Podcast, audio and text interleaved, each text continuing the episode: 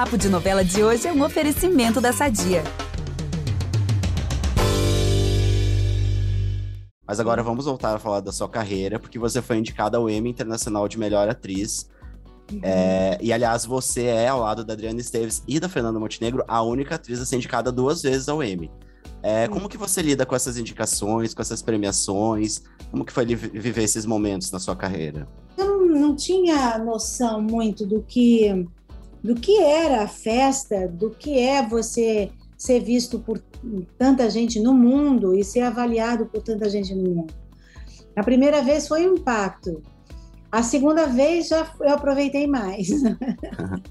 foi com uma novela do Maneco também, que foi Viver a Vida, e eu aproveitei mais, porque eu já tinha ido numa festa, aí eu pude sentir, principalmente nas, na entrevista, né, a importância das novelas brasileiras e falar sobre o nosso trabalho. Eu aproveitei bem mais eu tenho uma responsabilidade muito grande. É, primeiro, eu quero a minha, o meu lado ético, eu sou a, o meu lado profissional. Eu não posso enganar as pessoas. Eu tenho que, de fato, ser extremamente honesta, sincera com tudo aquilo que eu falo, com tudo aquilo que eu acho e principalmente quando eu estou em cena, seja no palco, seja na TV ou seja no cinema. Então eu tenho que defender aquilo que eu escolhi como profissão, como meta de vida, né? Eu nunca fiz disso uma necessidade para mostrar quem eu sou. Eu acho que quem eu sou as pessoas vão conhecendo passo a passo. Porque eu acho que ainda tem muita coisa para eu fazer. Até, até quando eu tiver que viver eu ainda vou ter muita coisa para aprender, muita coisa para fazer, muita, vou dar muito a minha cara a tapa, vou receber também muitas, muitas glórias. Vai ser essa troca, sabe? Minha maior preocupação é fazer meu trabalho bem feito.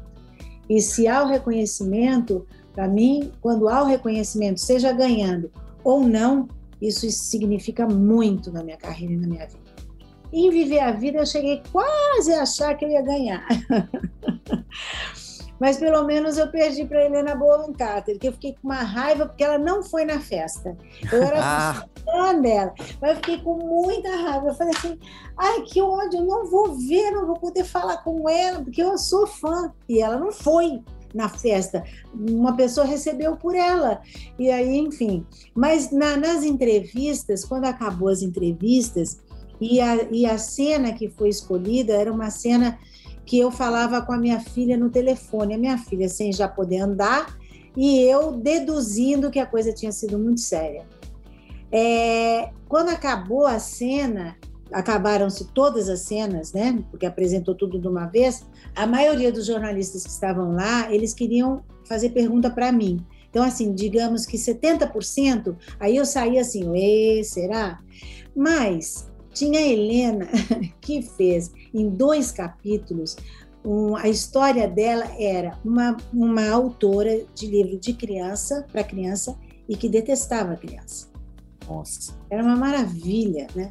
Também tem isso. A gente faz 200 capítulos, eles fazem dois. E ali vê dois, o arco, o começo, meio e fim do personagem, Ali eles viram uma cena, mas mesmo assim eu saí de lá extremamente satisfeita. Eu nunca voltei michuruca, triste, ah, porque eu não ganhei. Imagina, era uma festa também, sabe?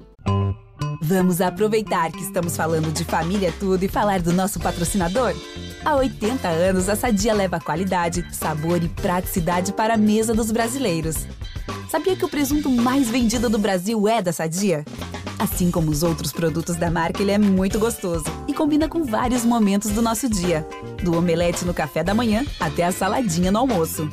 Seja qual for o dia, seu dia pede sadia. Essa conversa não acaba aqui.